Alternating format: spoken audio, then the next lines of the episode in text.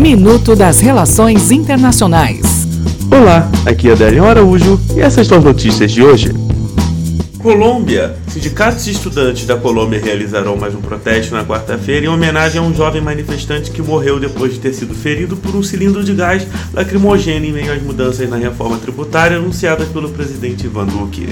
Embaixada do Brasil nos Estados Unidos. O Palácio do Planalto enviou nesta terça-feira ao Senado a mensagem de indicação do diplomata Nestor Foster ao cargo de embaixador em Washington, depois de ter recebido na semana passada o agreement do governo norte-americano ao nome indicado pelo presidente Jair Bolsonaro. Hong Kong. A líder do executivo de Hong Kong, Carrie Lam, reconheceu nesta terça-feira que o comparecimento recorde nas eleições locais vencidas por candidatos pró-democracia ressaltou a insatisfação com seu governo e, ao mesmo tempo, fez um apelo pelo fim dos protestos violentos. Até o próximo minuto.